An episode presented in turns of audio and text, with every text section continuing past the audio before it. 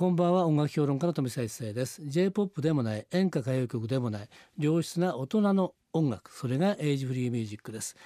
毎週4日連続でお送りしていますが月曜日と明日火曜日明けて火曜日水曜日のこのコーナーはエイジフリーミュージックを生み出したアーティストやその名曲の誕生を支えた人物をお迎えしてお届けするトークセッションです。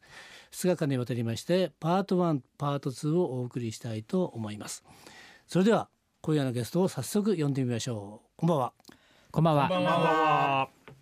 えージャズをメインに世界に音の架け橋を架ける工事人、えー仕掛け人の日々茶漬けです、えー僕のバンド内でのイメージカラーは黄色。夏の野菜に例えるとソプラノサックスはトウモロコシ。いつも心はヤングコーン。日々のりこです。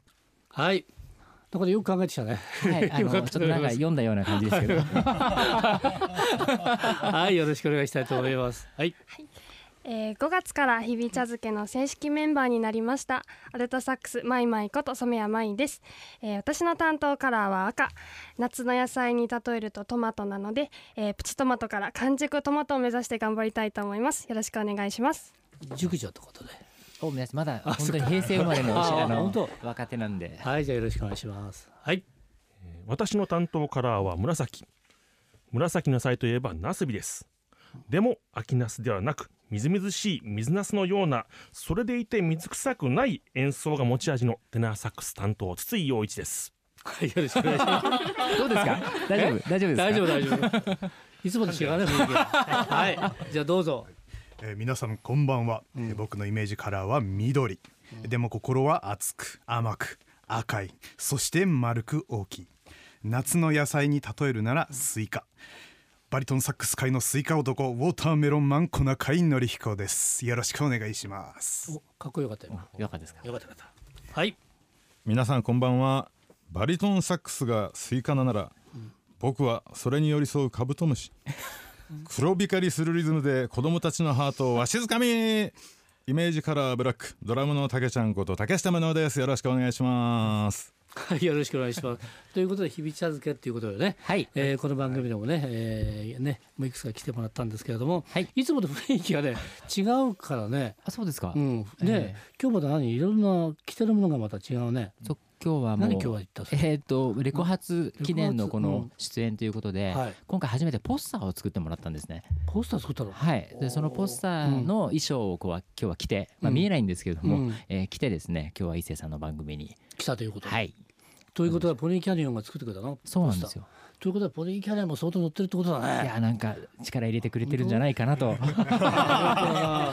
去年とだいぶ違うね。やっぱり去年のけ 結果を踏まえてじゃないですかね。はい、はい。えー去年はねあのあれかな？ハッピーサックスヒットエクスプレスはい。出しました。これ今日持ってきましたけどね。あありがとうございます。このアルバムあ。るんですけどもこれはねすごくやっぱ覚えやすかったねすごくね「はい。千本桜」とか「めめしくて」とかね。あと「グレンの弓矢」とか「飛行機雲」とかね、はい。まあ、誰もが知ってる曲をねジャズテイストで、えー見事にアレンジをしてこれがね、えーその評価によって去年のレコード大賞ね企画賞受賞。はいありがとといううございます。感じですからね。それがどうやらやっぱポニーキャニオンの状況も変わってきたという形で。そうだと思いますね。今年多分ですねこれから一押しでいくのかなということでね、えー今日ポニーキャニオンのね、はい。えープロデューサーの山下も見えてますけどもね、はい。山下さんよろしくお願いしますよ。よろしくお願いします。はい。ということで今日山下さんうって言ってるからね。盛り上がっていきましょうということなんですけども、えっ、とですね去年ハッピーサックスヒットエクスプレスを出しました。で今回がはい。またハッピーサックスヒットエクスプレス2015ということでね、はいいうことなんです。これコンセプトはやっぱり一緒なのかな？全く同じですね。あで、の、うん。今の時代の、えーヒット曲だったり話題曲を、えー日々茶漬けのオリジナルアレンジで、うんえーお送りするといった形です。なるほど。はいで選曲はやっぱりねこれが大切だと思うんですよね。やっぱり選曲の妙ってあると思うんですが、はい、今回の選曲はどういうことを基準にしてねこれ選んだんですか？そうですね、うんその2015年をキーワードにしてるんですけれども、あと僕たち、えーサックスとドラムだけの編成での今回レコーディングでもありまして、うんうんあの吹奏楽をやってる方たちにとても聴いていただくことが多いので、うん。前回と同じなんですけれども、うん。えー吹奏楽で人気のある曲、うん。えーこれもピックアップしてですね、うん。えー選曲してみました。なるほどなるほど、はい。あとアレンジはどうなんですかこれ？今回の日々茶漬けのアレンジはね。はい。他のバンドとかどこに一番違うのかな？そうですねまあ、吹奏楽自体もクラシックから、うん。えーポップスジャズまでいろいろ網羅してたりするんですけども、僕たちもジャズをメインにしてるんですけれども、うん。映画音楽だったりとかクラシックだったりとか、ポップスだったり今回ファンファーレも取り上げたりとか、うん。もうちょっと守備範囲を広くしてですね、うん。いろんな要素を取り入れてだけど、えっと、僕たちにしか出せないようなうん。アレンジ、うん。演奏っていうのを心がけて今回もアレンジしてみました。なるほど。前回よりもジャズうん。色がちょっと強いかなっていう感じはしますけど、うん、なるほどね、はい。今回ファンファーレも3曲も入ってるもんね。そうです。その中で言うとね。はい。あの、まあ、今回ですよね。その中で言うとね。あのアンサンブルでやる場合もあるけれどもソロもやっぱり出すでしょ？はい。ですよね。それのアンサンブルとソロのね絶妙な要するに配合っていうかね。はい。それがやっぱり一番の聞きどころだと思うんですけども、はい。その辺演奏する方としてはどうなんですか？それぞれやっぱりね、えー出番もあるじゃないですか。うんそうですねね、その辺をどういうふうにさあのアレンジとしてはね生かしてるのかな？皆さんの良さを。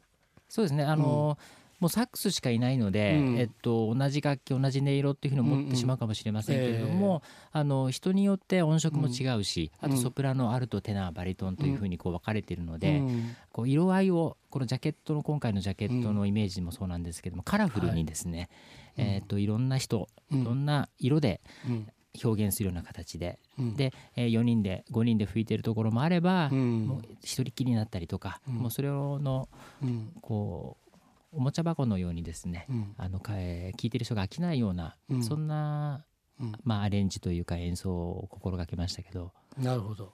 逆にあの演奏する側としては、うん。えー楽曲アレンジが、うん。えー求めてる音色吹き方に注意して、うん。あのソロを取るように心がけました、なるほど。辻君のパートは、はい。どこが一番聞きどころですか？えー私のパートですと、うん。そうですね、うん。えーセプテンバお。ーとあとは、えー花は咲くですね。はい。あのーこの2曲のソロは、あの今うん。思い返して聞いてもすごく、あのー いいですね。なるほど。多分花は咲くだと柔らかい音色にしたりとかセプテンバーだと弾けるような感じっていうふうにこの曲のイメージに合わせて吹き方とか音色とかも多はい分みんなそれぞれ考えてくれてるんじゃないかなと。じゃあ小中君は？そうですね、うん。僕の場合は基本的にあの、うん。ベースラインうん。を主に担当してる、うん低音図をあの、うん。担当してますけれども、僕の場合はあの楽曲にうん。よってあのウッドベースとあの、はい。エレキベースのイメージとかそういうちょっとあの音色の違いとかにあの、うん気をつけながら意識をしながらあの今回のレコーディングでは挑戦してみました。はい。なるほど。とドラムの竹下君。はい。どうですかね。えーリーダーの日比さんのアレンジは、えーっとメンバーのそれぞれの特徴個性をすごく生かして考えてくれるアレンジなんで、うあん。のーやっててすごくやりやすいんですけれども、うん。今回特にあのグルーブを聴いててあの、みんながあのワクワクするような感じでできるように心がけて演奏しました。なるほど。なかなかね、ドラムだけあってピシッとね話をまとめるね。あとでこう言ってんの？染谷舞さんは？そう新メンバーです。どうですかね？えー、と私はもともと自分も吹奏楽をやってたことがあるので軍隊行進曲なんかの,、ええあのクラシックの要素を散りばめてるところなんかは、うんあのジャズであったりクラシックであったりいろんな要素の,、うんあのニュアンスっていうか、うんを気をつけるように心がけました。なるほど。はいということはそれぞれやっぱりね持ち味が出してる曲がいろいろあるんだよね。はい、うん。で今回は、えっと、ゲストうん。もの方たちにも前回同様、そしはいて前回とまた違って、えー例えば熱帯ジャズ楽団といううん。バンドの、えーコンサートマスターの加陽正樹君とか、はい。えードラムの平川庄司君とか、えーアンサンブル部分にもちょっと手伝ってもらったりとかしながら、よりこういろんな人に関わってもらってカラフルなパワフルなそんなアルバムになったんじゃないかなと思います。はいということでですね、えー今回のアルバムに関してねそれぞれねメンバーの皆さんから思いをね話聞きましたけれども、はい。となると聞いてみるとよっぽどいいなっていう感じがね多分ねリスナーの皆さんしてると思うんですがはい。とりあえずですね1曲しかいけないので、はい。1曲選んでいただいてはい。どうだと聞いていただけたのがバッチリだという曲選んでいただいて曲紹介そうですね。いきますか？今回実は17曲入っていて、そうだね。70分近いような、えー収録時間なんで、はい。もう1曲っていうと、うん。まあ、なかなか選びがたいんではあるんですけれども、まあ、その中から1曲、うん。